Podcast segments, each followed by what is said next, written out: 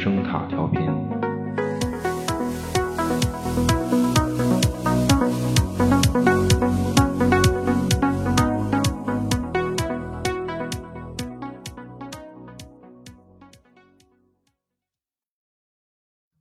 经典是进化之路上每一个闪闪发光的节点，就好像从非洲音乐第一次踏上美洲大陆开始，直到布鲁斯音乐在模糊的时间点上诞生，最后深深的融入西方现代音乐这个进化之路一样。记录历史的是每一位音乐家的每一部经典作品。那么，在异形宇宙的世界里，不管是电影、小说还是游戏。每一部正传作品都是这个宇宙中的闪光点，它们记录着异形宇宙的历史，也让我们能够通过这些闪光点来一探异形宇宙的方方面面。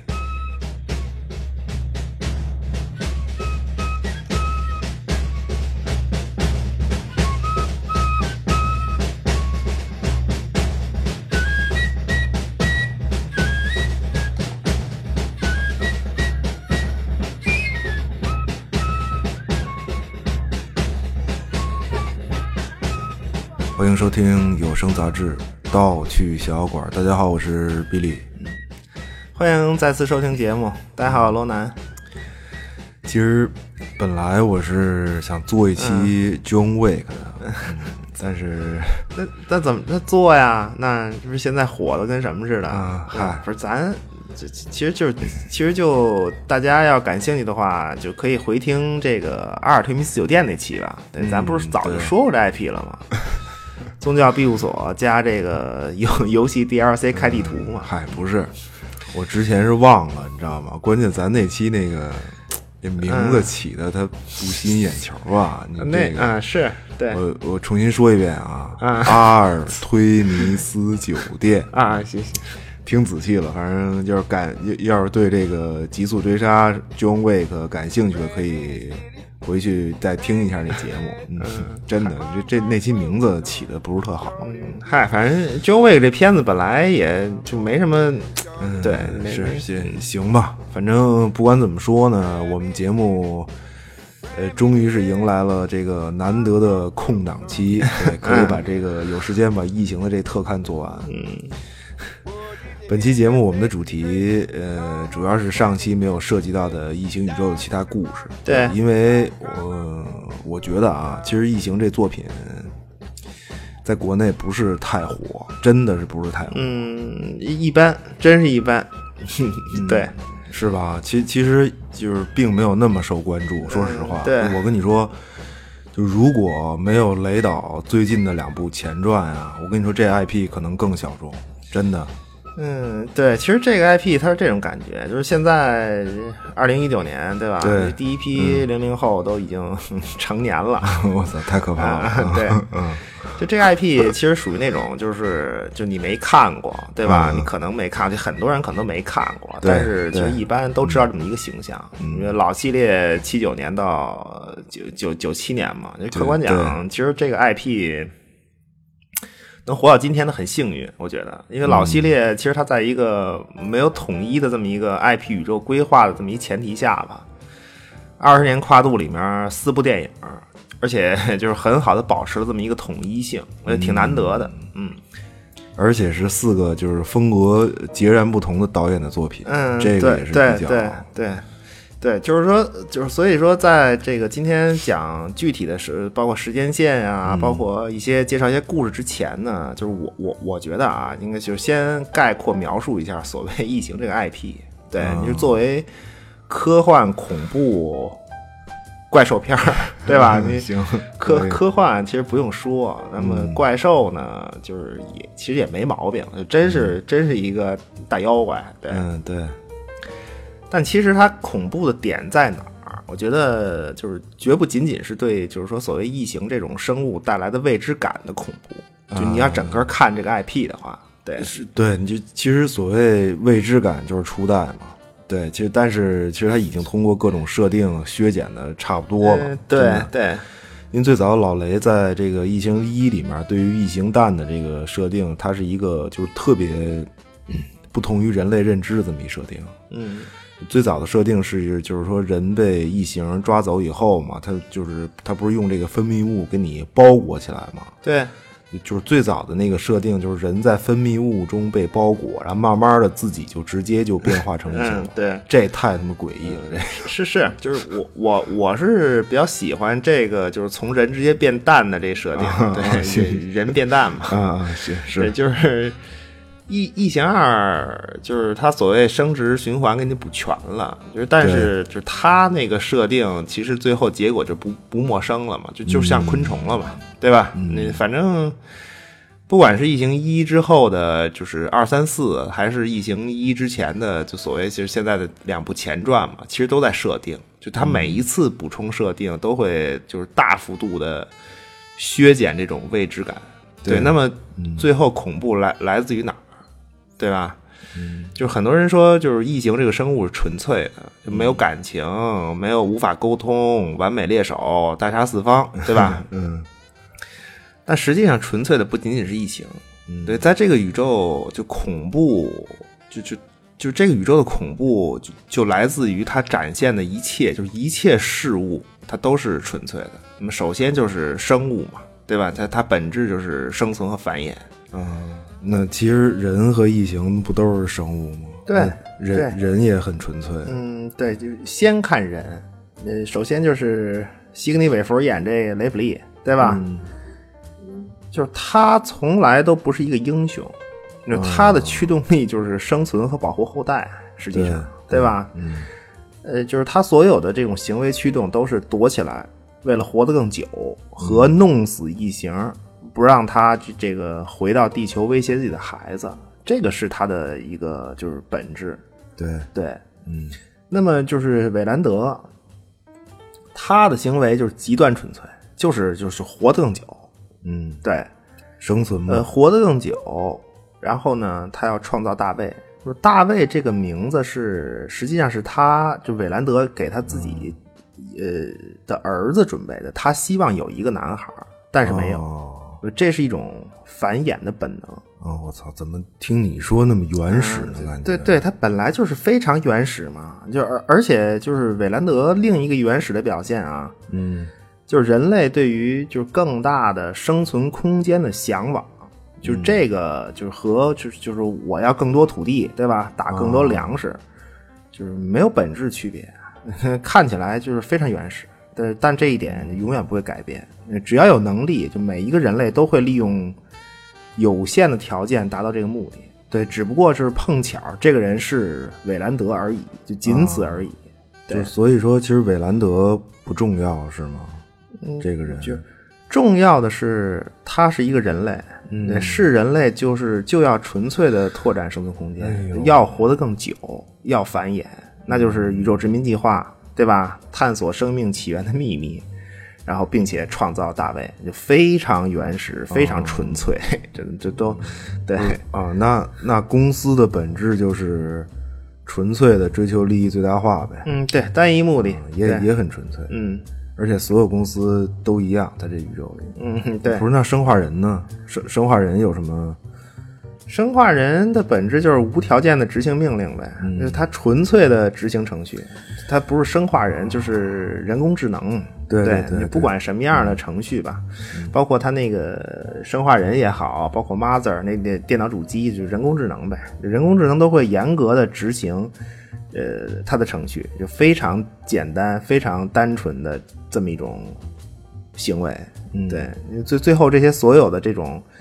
呃，别管是生物吧，还是事物的，就是这种纯粹的一面，它它都不是交织在一起，在这个异形宇宙里，它是反而是那种，就是就是这么棱角分明的往这儿一放，对，然后就彼 此 之间就不留任何余地的这种碰撞摩擦，就诞生了，就诞生了这个异形宇宙。对，嗯，对，嗯，我觉得这作品就是特别，就是西方文学里的那种，就典型的这这种以本质为出发的那种真实，嗯，就就就像看就真实的历史书不一样吗？在在简单的时间线描述里面，淹没一切浪漫理想和阴谋诡计，就都都不重要。对那很多人都觉得，就是在真实历史里面，不是很多人都觉得自己干了什么，改变了世界，其实什么都没有改变。对，那历史进程就本本就如此。那作为参与者，我们比如区别就是可能站的靠前一点儿，或者靠后一点儿，对，就仅此而已。嗯，就他这个异形宇宙就在这方面展现的是特别淋漓尽致的。我操，残酷了。嗯，不是我突然我想到一事儿，好像这个异形的这所有正传作品里头也是没有就没有搞对象这事儿了。搞对象。怎么老是是一嗯，异形三算有一点吧，算算是吗？有那么一丢丢，有一丢一丢丢。嗨，就是反正异形这故事，它就这样。对你死的，你看死的都是比翼双飞的嘛，这 这我操，真的对。就是你看系列里面，就是系列电影里面好几个经典的杀戮，这不都是吗？就所有搞对象的最后都得死。嗯，太好了，真真事儿，真的。行吧，不是大家可以自己看嘛。对，就是他在这个宇宙里面，就是爱情就没有什么用，真的多余。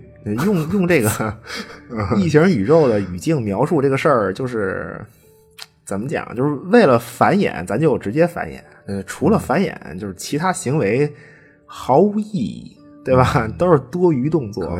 对我这是针对电影里说啊，那本观点不带入现实世界。我天，惊了，嗯。对你，你你你你，肖博士两口子死多惨，你不能繁衍，那就就对吧？你算了呗，这不是？哎呀，不不不是你说的，这我都有点不适了，已经怎么弄啊？你说？嗯，嗨，行吧，我觉我觉得咱还是就是直接说说时间线上的这些故事吧。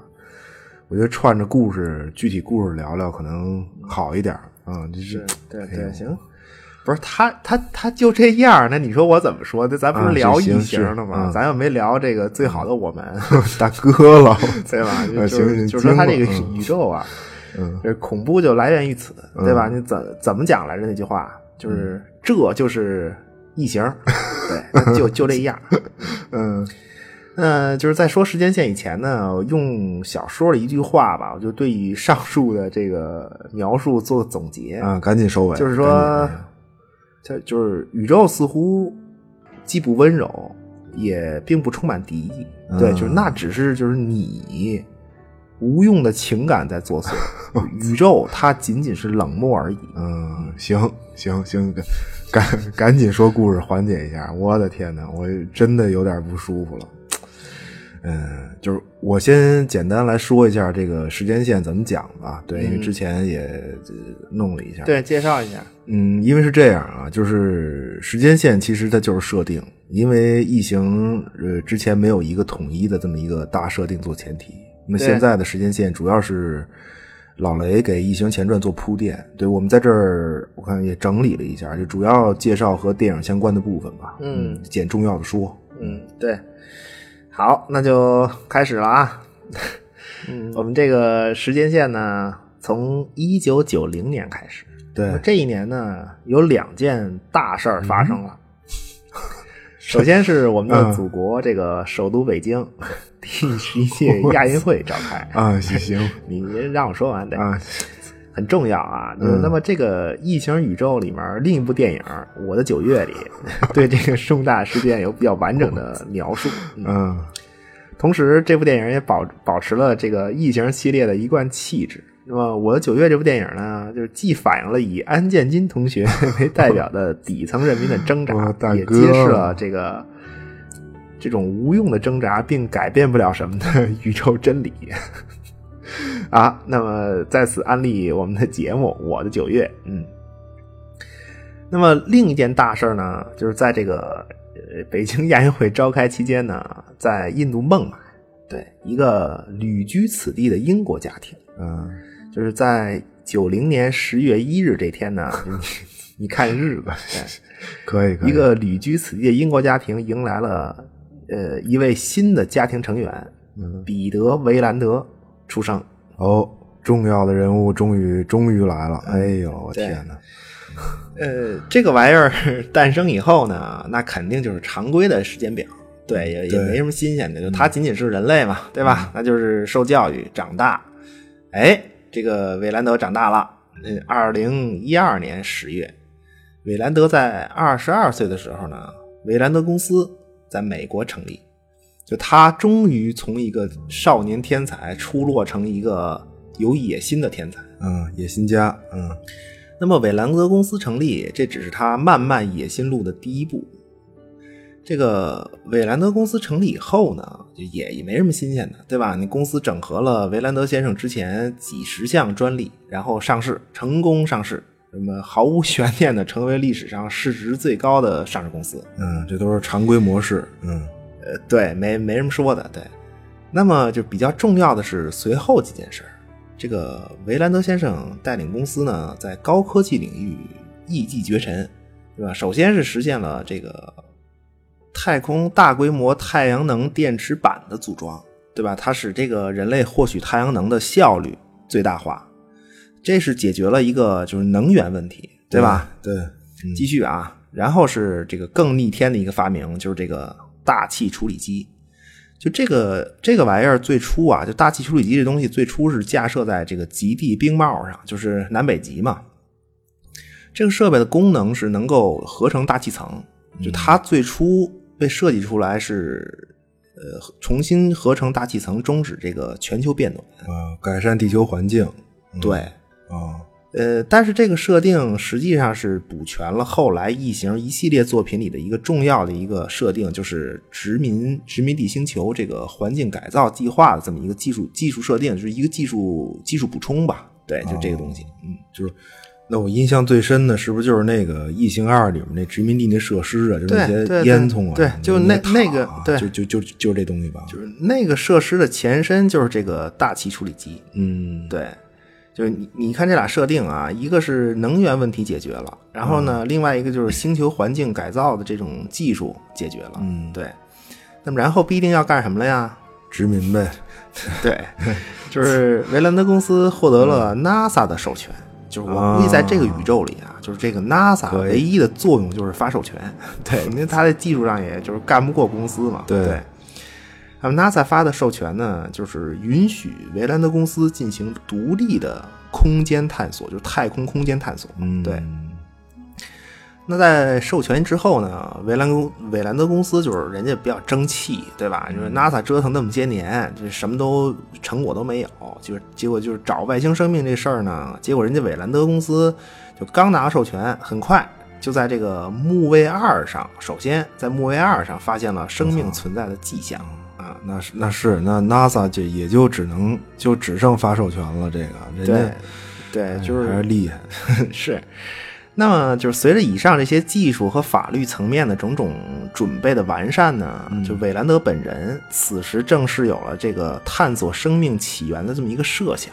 哦，那么这个充满野性的想法呢，就是普罗米修斯计划的开端啊！地地球就是容不下它了，这个对，那肯定，这这都是奔着星辰大海的路子，对。就是，但是这个宏大的作子计划呢，就是 它只是一个想法而已。现在。毕竟太空旅行这个事儿呢，就是还需要就太多的技术才能实现。对，啊，那么这个在等待新技术实现的这个空档期呢，这个维兰德捎带手了啊，他这个破译了人类的基因，嗯，找到了这个人类基因里面就所致癌的那一部分，就是能够得癌症的那一部分，这挺用转基因细胞来修复。啊，呃，反正最后的结果就是说啊，就是。韦兰德公司可以治愈地球上所有的几乎所有的癌症，嗯，我操，这要是真事儿多好，这挺伟大的，这个，这这也是挺厉害的，嗯。那所以啊，这个很厉害，对吧？那么突然，这个地球上有一组织叫这个诺贝尔基金会，他就想起了这个韦兰德，说：“这个大哥，您太牛了啊！人类的未来就看你的了。”没有你还 还了得了？这个大气处理器改造环境，对吧？基因治愈几乎所有癌症，那就来吧。这俩事儿啊，我们给我们给您颁颁俩诺贝尔奖，您受累来领一下啊。受累可以，别把韦先生累着。嗯，对。不是，就是说这人吧，就是一旦我估计啊，就是就他可能就是说一旦厉害到一定程度啊，他都不用什么就是奖项来标榜自己了，你知道吗？就是就是那韦兰德的设定就有点这意思，就是就是说人家韦兰德能来领你这诺贝尔奖，他是对你这奖的一种肯定，就就这种感觉。是是是嗯人家韦先生这个救大众于水深火热，这都是捎带手的事儿，对捎带手，对捎带对手。对对。那么以上这些大事儿呢，作为第一阶段的技术铺垫告一段落。呃，就最可怕的是什么呀？就是此时的时间是二零二三年，就韦兰德才多多大呀？三十三岁吧，对吧？三十三岁，嗯，就刚才这所有的事儿都是他三十三岁以前做的。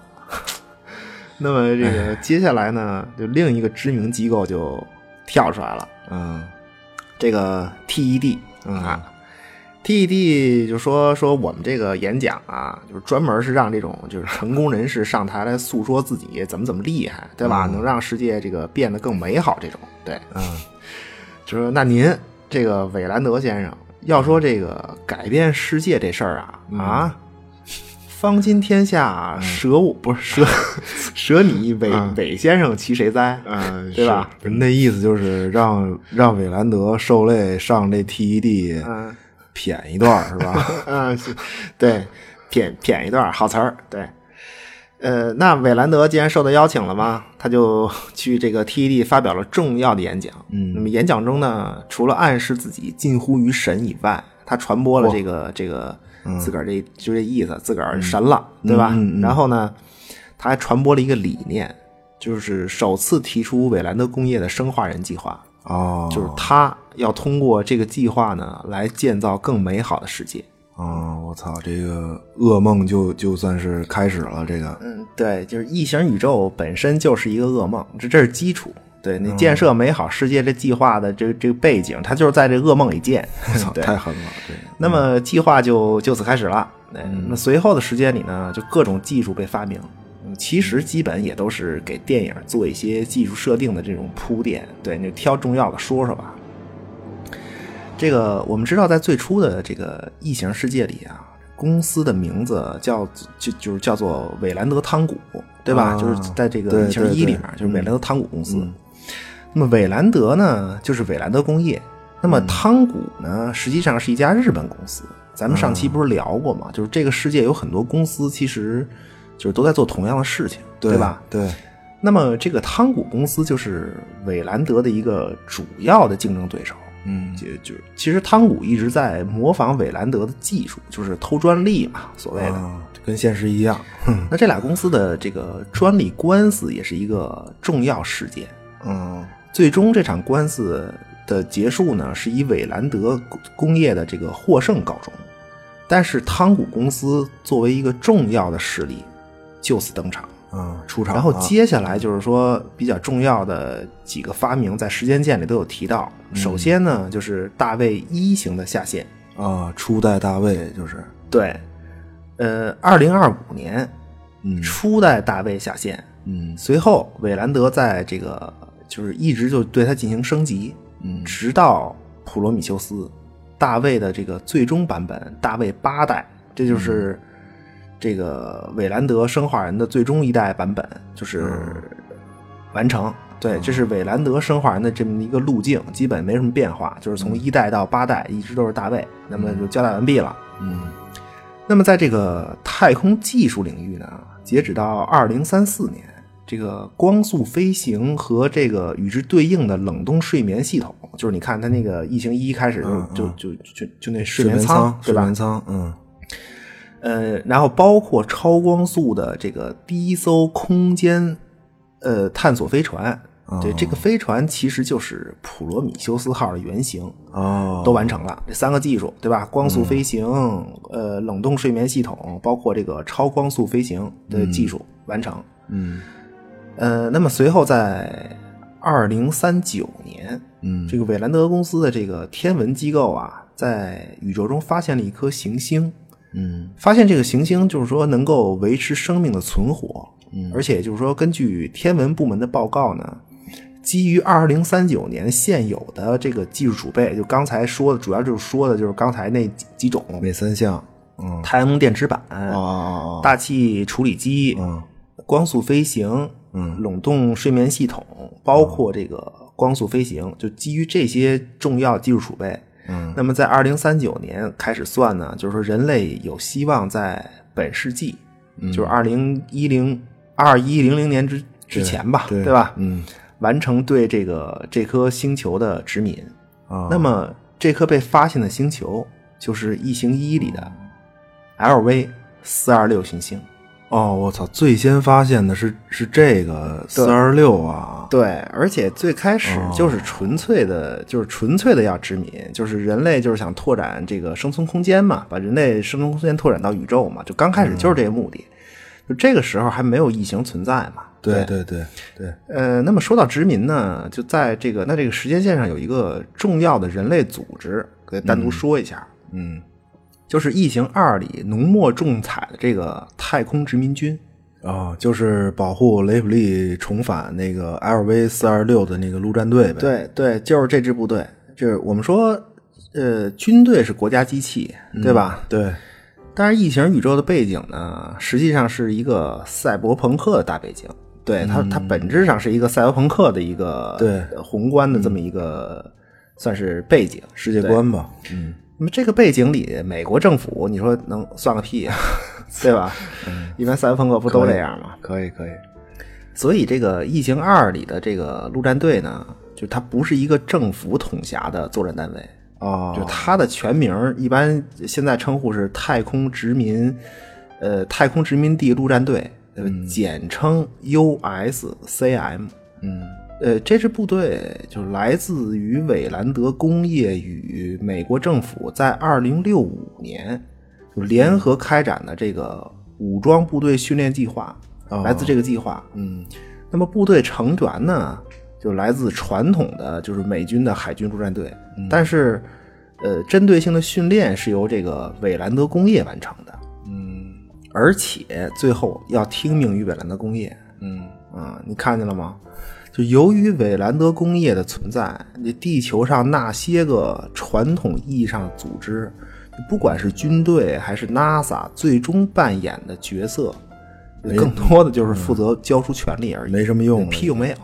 对 NASA 授权韦兰德独立开发太空，嗯军队呢，就美军负责提供这个韦兰德这个企业武装组织的怎么讲啊，就是基本兵源吧，对吧？对对对，USCM，US 就是美国嘛，United States，嗯，就是它本来叫美国殖民地陆战队，嗯，但实际上就这支部队训练出来以后，它是完全听命于公司的，嗯。啊，就是那实际上这个韦兰德工业，这这这这就是一个完全以这个利益最大化为目的的政府啊，等于就是对，实际上就是这个对，实际上就是这么一个背景。对，它和这个赛博朋克的世界观是一致的嘛，保持、对最高赛博朋克就是最高对手盘、最高统治者就是企业嘛，对。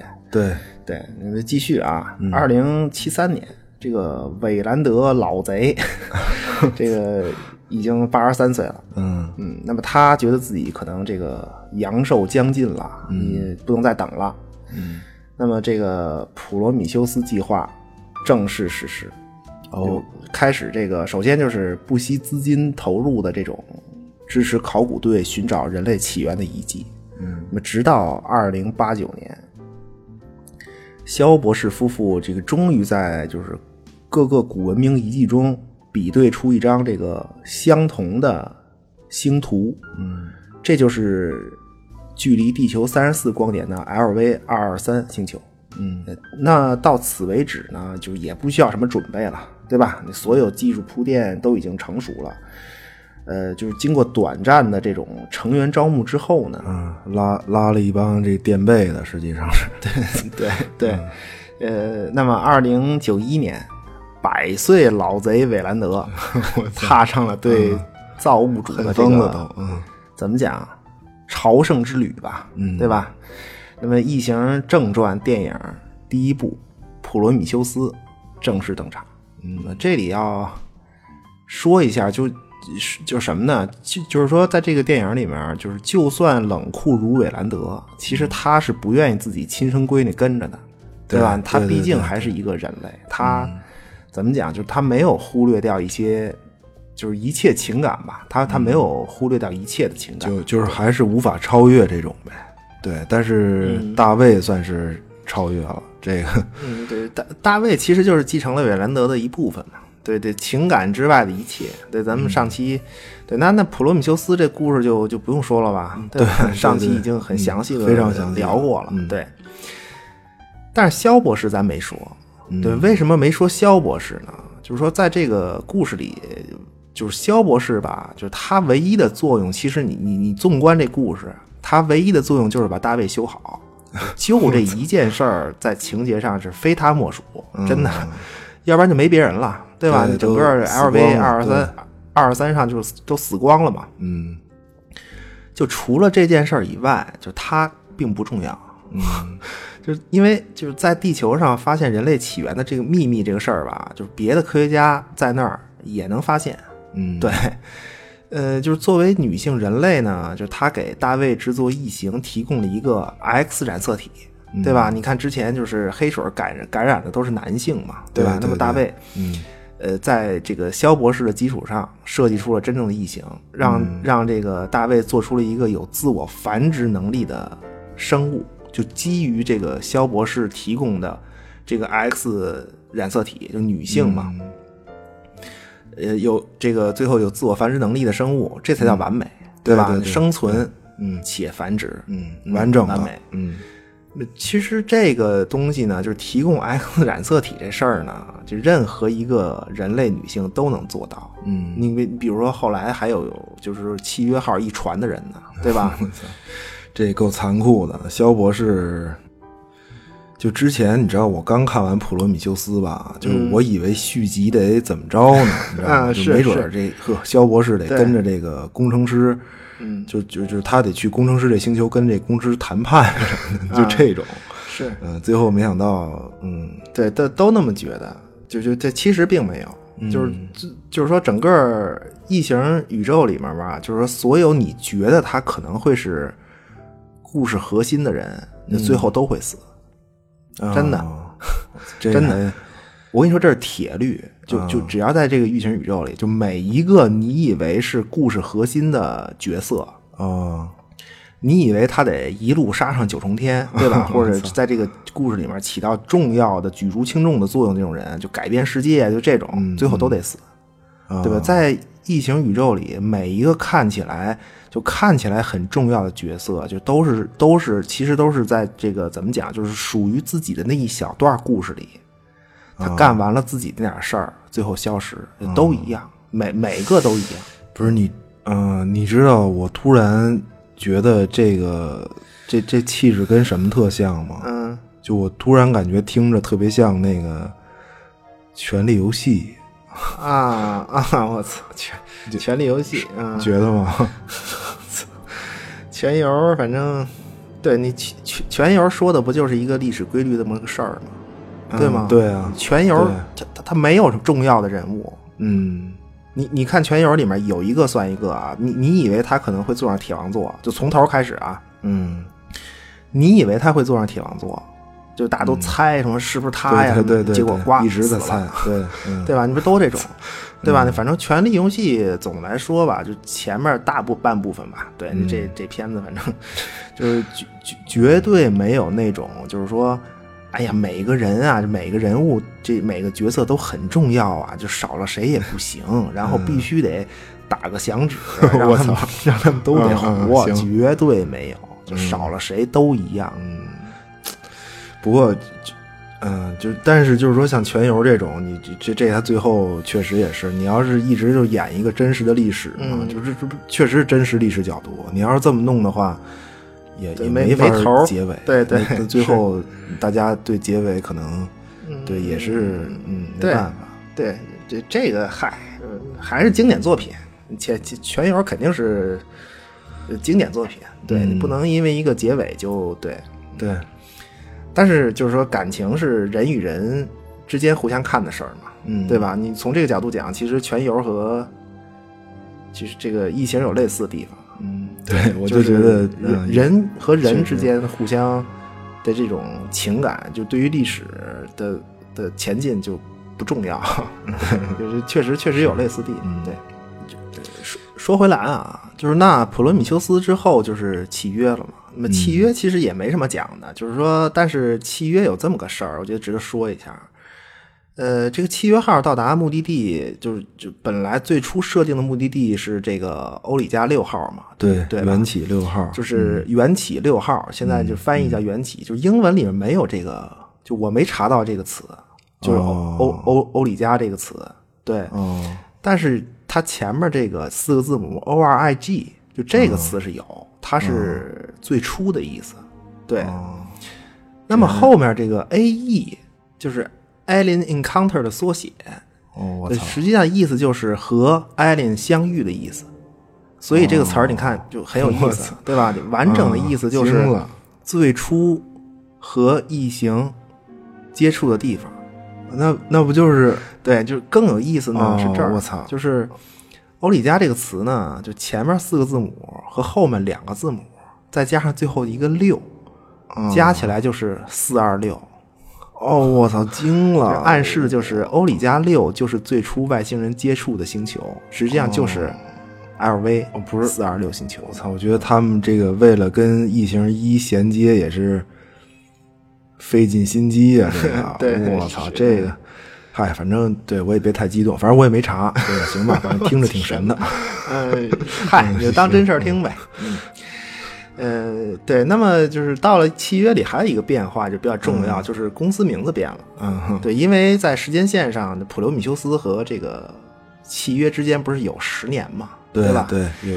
那么，呃，在时间线上，就随着老贼这个韦兰德在普罗米修斯里的这个死亡死透了嘛？对，嗯。那么地球上韦兰德工业的股价暴跌。乔布斯都完了嘛，对吧？就这意思。嗯，你别，嗯，别别。那么这时候，这个韦兰德的老对手汤谷就跳了出来。那么他收购了这个垂涎已久的韦兰德工业。那就此，在时间线上，这个韦兰德工业正式变成了韦兰德汤谷工业。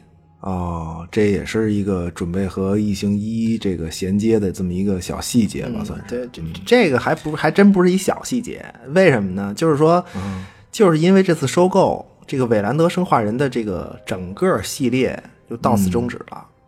哦，对，就是从契约开始呢，就是生化人是新的，沃尔特是韦兰德汤谷系列的。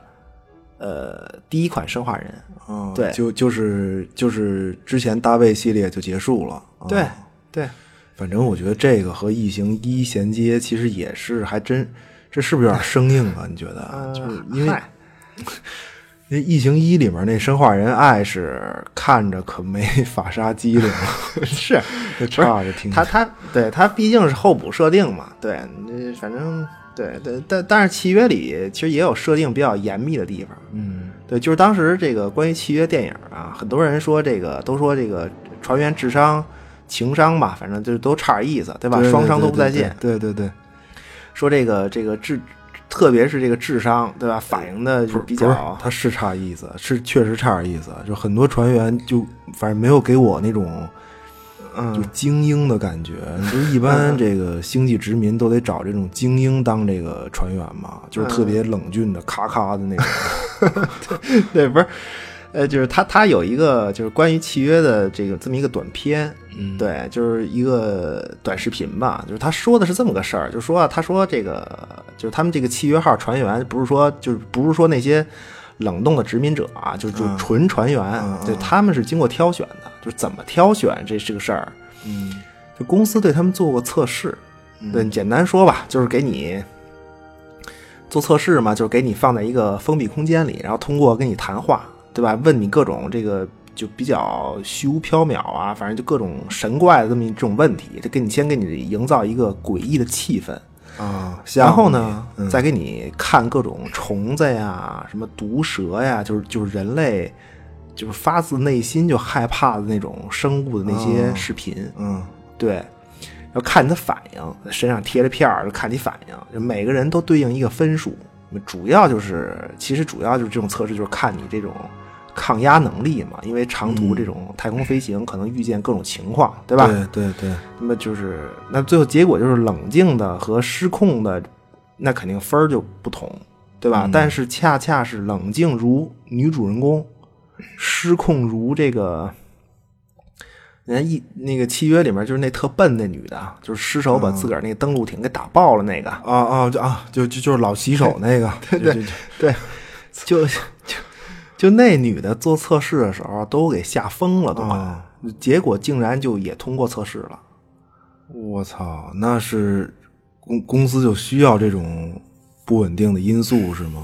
那那反正琢磨呗，对吧？这明显是个严重的问题。对他这个短片就是告诉你，就是说咱们看到这个契约里很多船员面对压力，嗯，他应对的非常不专业嘛，对吧？你这就对了，对你看到 不专业就对了，对公司可能就是要这种效果，对，这也是，呃，也算是一个背景吧，也算是异形宇宙的一个背景，对。呃，就是异形宇宙的时间线基本就到这儿就差不多了，对，因为后面电影时间线确实是非常顺，对对。那么后面说几个故事，反正帮大家就是补全一下这个异形宇宙的这个世界观。哦，那说那说什么？说小说是吗？就那天你跟我说那个？呃。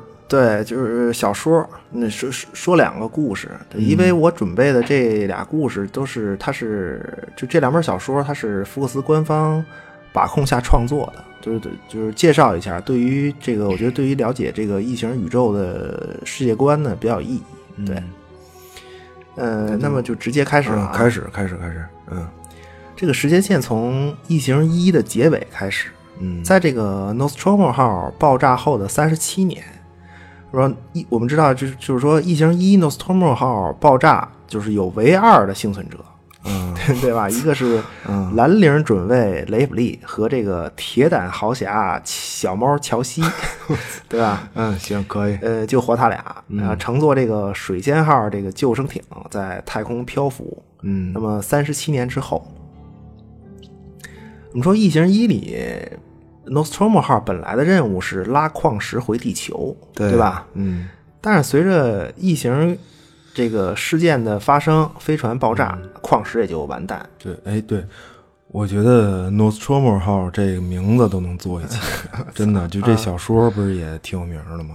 对对，Nostromo 号这名字就来自于另外一本小说，咱就就甭提了吧。对，而且异形二的飞船也来自这本小说。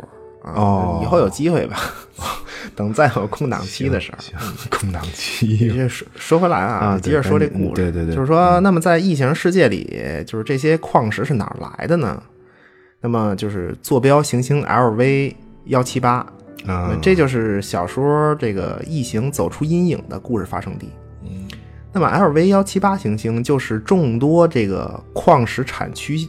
的一颗行星之一，其中之一吧，啊，其中之一。嗯，你看，就是四十年纪念短片里面，不是有一个，就有一集是这个，就工人下矿干活嘛？对对对。其实这个短片你看完以后，就它这个来源其实就来来自于这个小说。对，说这个矿区有一帮这个矿工在下面挖矿嘛，然就是然后这个挖出来的这个矿呃矿石就通过穿就是穿梭机吧。对，送到这个呃同步轨道的这么一个飞船，然后最后数量差不多的时候呢，就会有类似于这种 Nostromo 号这种飞船就来拉走，对大概就是这么一个采矿的流程。嗯，不是，我就觉得这帮矿工是最惨的，我一下矿几十天那种。对，那那相当残酷。对他跟这个就是小说里面描述的这个矿工跟这个短片里有一个小小区别，就是什么呢？就是说。那残酷是一样的嘛？就是他，就是小说里面他这些矿工啊，就收入还可以，收入其实是不错的。但是他的残酷体现在什么呀？就是矿区他没地儿花钱，我操，就这个，对生活非常枯燥嘛。那是，那简单说吧，就是矿工在井下作业的时候呢，就发现了异形，对吧？那么这个场景其实也是和那个纪念短片是类似的。嗯，对。那么就是。地面上的人呢，就要通过这个穿梭机呀，往这个同步轨道的空间站跑。对，因为地面是无处可逃嘛，逃离嘛。要离开这儿，就就要往这个同步轨道的这空间站跑，对？但是经过了，一般都这样，就是经过了一系列的这个惊慌失措逃亡和这个手忙脚乱的操作之后呢，结果就发生事故，那么得出事儿。空间站同步轨道的。这这个空间站呢，就开始衰减，就同步轨道开始衰减。嗯，呃，这虽然很慢嘛，就衰减的会很慢，但是它离这个 LV 幺七八会越来越近，越来越近。那么最终这个空间站会坠毁在 LV 幺七八上。对，那么就在这个时间点上呢，那么这个雷普利的水仙号救生舱碰巧碰巧啊，就经过了这个地方，嗯嗯，和这个呃同步轨道这个空间站就是 LV 幺七八这个空间站就对接了。啊，那么故事呢就此展开。嗯。说这个雷普利在太空漂浮三十七年之后呢，就再次被 LV 幺七八的行星呃幸存者吧，算是唤醒，就因为很多人跑上来了嘛。嗯。那这帮幸存者就把雷普利唤醒了。唤醒之后呢，就他了解了一下情况，就明白了、啊，原来这些人所遭遇的其实就是异形。对他心里明白，但是问题就来了，嗯就是说这个茫茫宇宙啊，说我的救生艇是怎么找到这个 LV 幺七八的？啊，他想的这个，这还挺诡异的，对他确实，嗯然后这个就是雷普利就问幸存者说：“你们是不是发出这个求救信号了嗯，？”对，然后这幸存者们说：“是啊。嗯”然后这个雷普利就继续问说：“那你们发的这个信号的内容是什么嗯？”然后幸存者就说：“说这个大姐啊，说我跟你说啊，嗯这空间站出事儿了，要坠毁。说我们就我们几个幸存者都蹲在这个就剩的一救生舱里了，也不敢发射出去，对吧？因为它这个救生舱就是说不能支持这么多人同时休眠，然后长时间飞行嘛，啊比较小，啊那怎么办呀？那我们就只能发信号救人呗。那你说，你说我们发信号能发什么，对吧？你说大姐，你要不然接着回休眠舱睡去吧。真的，嗯你是一病人吧？你问这问题。不是，确实你这听着这雷弗利跟这个好奇宝似的，啊，对，不是。然后这个就是雷雷普利就说说这个同志们别急，同志们别急。行，我我关键就是想问什么呢？就是说你们在这个信号里啊，就提没提到过你们就是遭遇的这些生物啊，啊？那结果这个幸存者的回答是肯定的。嗯啊，完。那么这个此时雷普利似乎觉得有哪儿不对劲儿，啊，因为他的救生舱恐怕不是碰巧来到这里和这个空间站对接的。嗯。那么随后呢，他就发现其实 Nostromo 号的幸存者原来不止他和乔西，啊，那还原来还有生化人这个艾什的意识，对吧？哦这个我艾什呢，在这个 Nostromo 号爆炸前，他把自己的意识上传到救救就是救生舱里，就人工智能嘛，对。嗯实际上，救生舱一直都在被这个生化人艾什持续的这种控制，啊，就是执行这个就是特殊命令九三七号，呃，命令一直在被执行。嗯九三七号指令嘛，就是遇见异形的话，要优先对对保证，呃，碰见异形的单位能把这个异形交给公司，就这么个指令。就 Nostromo 号就是因为指令炸的嘛，对吧？对对，那嗯么这个指令就是公司在这个韦兰德汤谷时代，嗯，这是一个臭名昭著的所谓就人工智能程序吧？对，嗯哦，就是这是不是也暗示了，其实雷普利在太空中漂浮那么久，嗯其实他是被这个九三七号指令控制着，然后还得准备就是对就是这意思找异形去啊，是对对对就因为这个才漂浮那么久啊？对对，其其实就是这意思。对，就是就是等于是嗯艾什这个意识发现说，哎，啊这个就是他接到了哎来自就是救生舱接到了来自 LV 幺七八的求救信号。对，如果纯单纯的是这种事故的话，他肯定不会理。嗯，那么艾什的意识就接到这个信号以后，发现哎，这个异形又出现了。嗯就是因为这个，所以才控制着救生舱前来和 LV 幺七八空间站就是对接嘛。对，我操，这也是这人工智能也够执着的，说噩梦不醒啊，这是 是啊，就是因为人工智能就是要纯粹的执行命令嘛。对，就是那么就是这个故事到最后呢，其实是一个就是人类对抗人工智能的故事。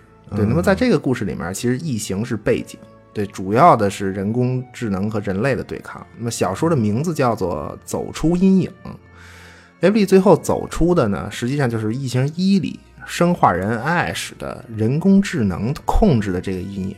嗯，对也也算幸运吧，反 正就是要没要没碰上这故事，嗯雷雷普利没准还飘着呢。对，有有可能，对，就如果一直碰不上新的异形的话，呃，就就就肯定是这样嘛。对，那故事最后就是雷布利和小猫乔西就是再次回到水仙号救生舱。对，简单说吧，因为受伤嘛，就是雷布利实际上他是失失去了对整个这次事件的，就是异呃异形走出异形这小说，就这一次 LV 幺七八事件的记忆。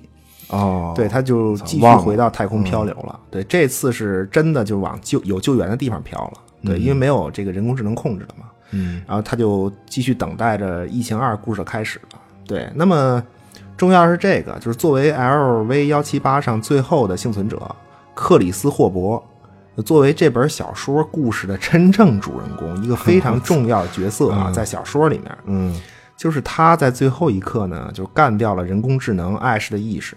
救了雷普利。嗯，那在发出 LV 幺七八行星最后幸存者的报告之后呢，这个克里斯霍伯也像每段故事一样，就是他最终消失在了异形呃宇宙里，就完成了属于自己那段故事，没有留下任何痕迹，除了一段这个就所谓最后幸存者的报告。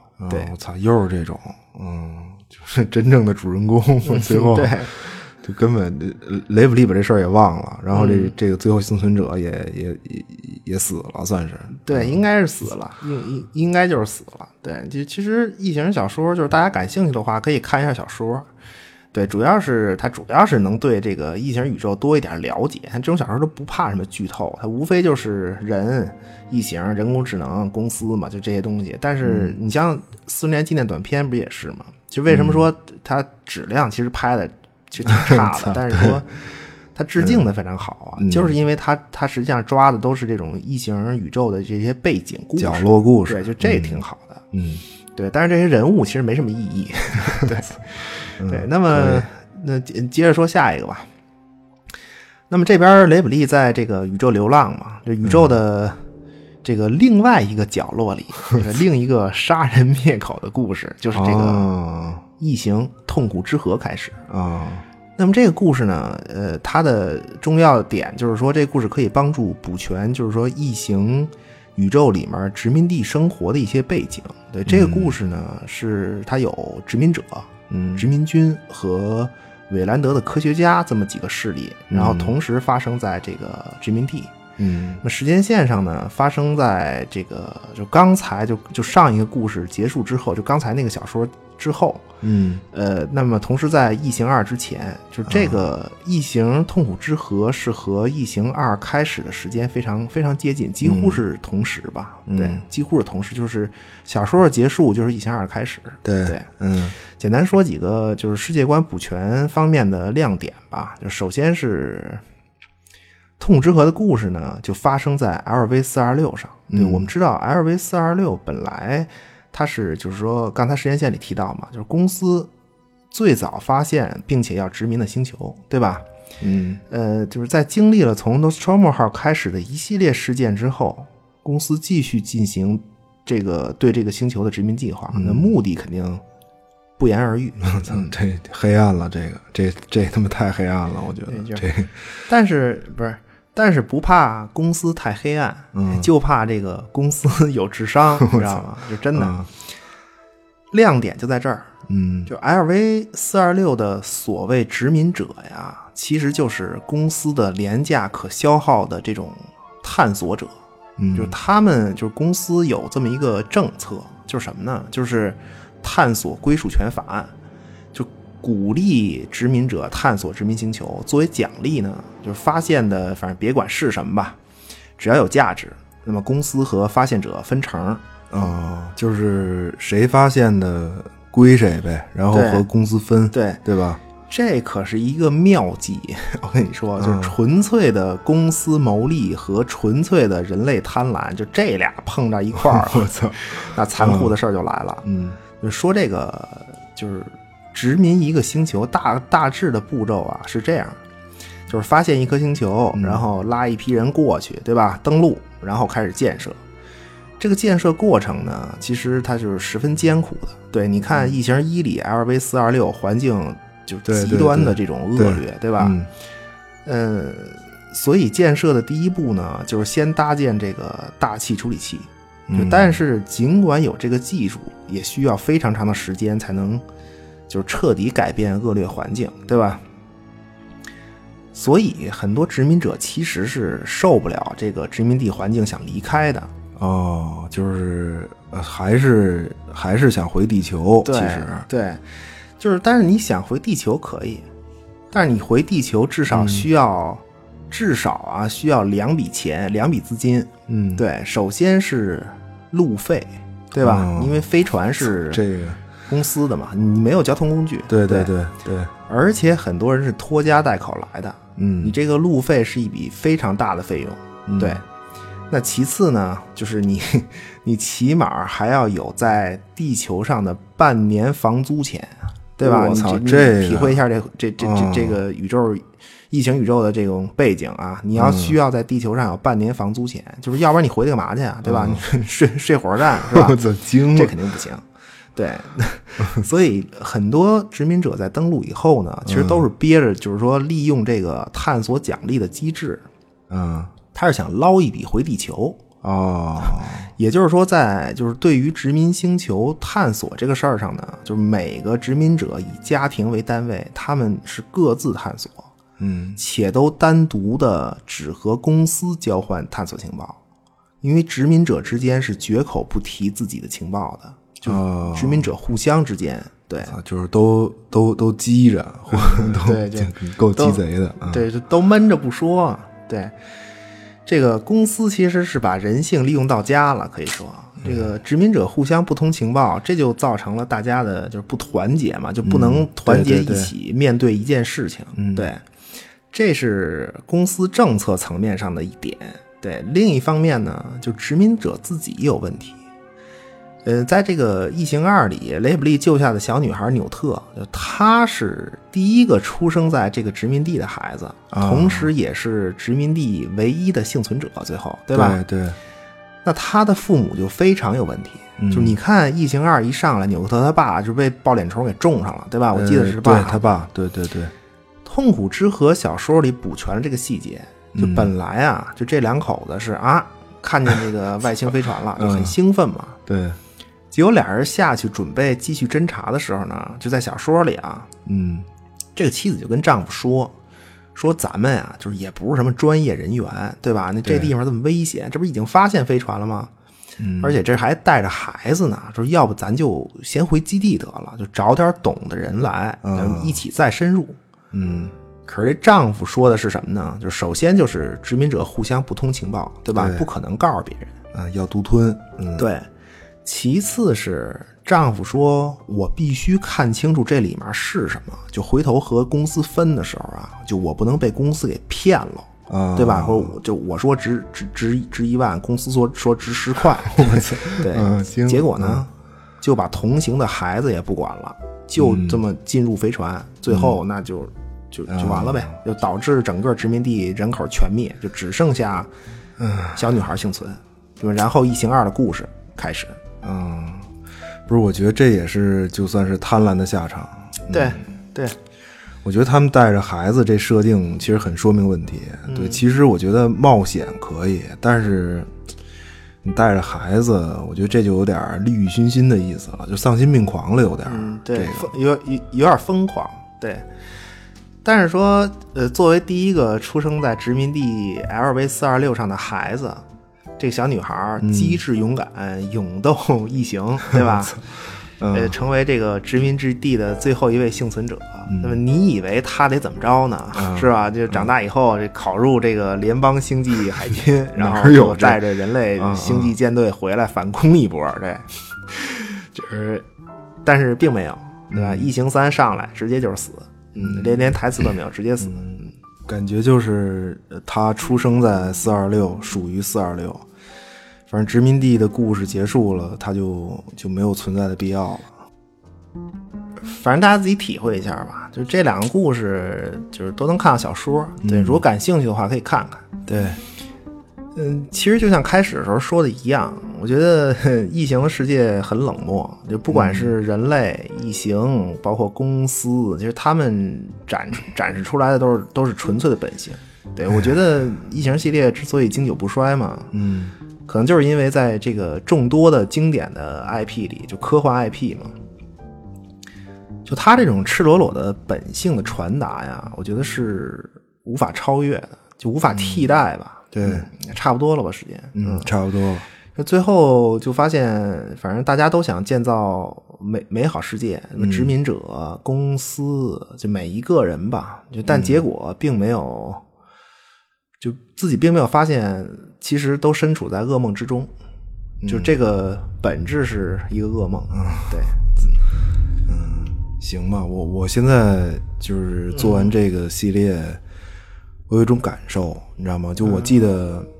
就当时看这个《普罗米修斯》一开篇，Life 那音乐一响起，呵，我我当时就是真是心情正经是荡漾，对，就是结果最后发现这个系列其实这并不是什么波澜壮阔的史诗。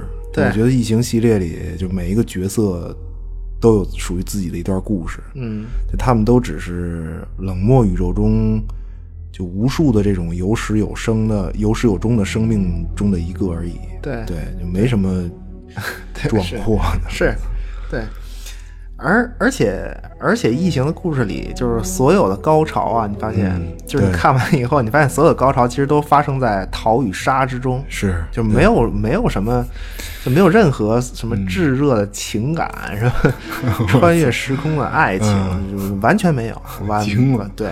嗯，就反正，哎呀，这么个破玩意儿竟然能火，是，嗯，行吧，反正希望各位观众也能喜欢疫情的故事，嗯，少少看累心，嗯，真的，嗯，呃，疫情四十周年纪念特刊正式告一段落，嗯，嗯，祝各位观众。每天都开心，面对自己的故事，听着就充满恶意。不是希希望希望我们的故事都波澜壮阔。嗯对，希希望可以可以可以。对，嗨，行，求订阅、评论、转发，欢迎光临，我们下期再见。谢谢收听，下期再见。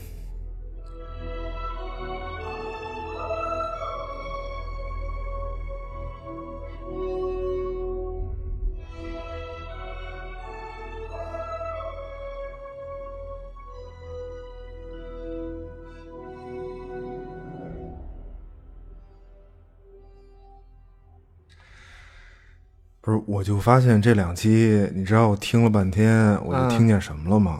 怎怎怎么着？嗯，你说这个每个星球都是 LV 什么什么什么的，这个我说这算是深度植入广告吗？惊了什么？那怎么说呀？那说 I U V 行吗？哎呦，嗯，算了，就我就 LV 吧。这请个别单位啊支付一下 谁的毛费？I was standing by the bedside of a neighbor who was just about to cross the swelling tide. Tide. And I asked him if he would do me a favor. Kindly take this message to the other side. The other side. If you see my Savior, tell him that you saw me. That you saw me. When you saw me, I was on my way. I was on my way. You may meet some old friend who may ask you for me. Ask you for me. Tell them I am coming home someday. Coming home someday. Though you have to make the journey on without me. On without me.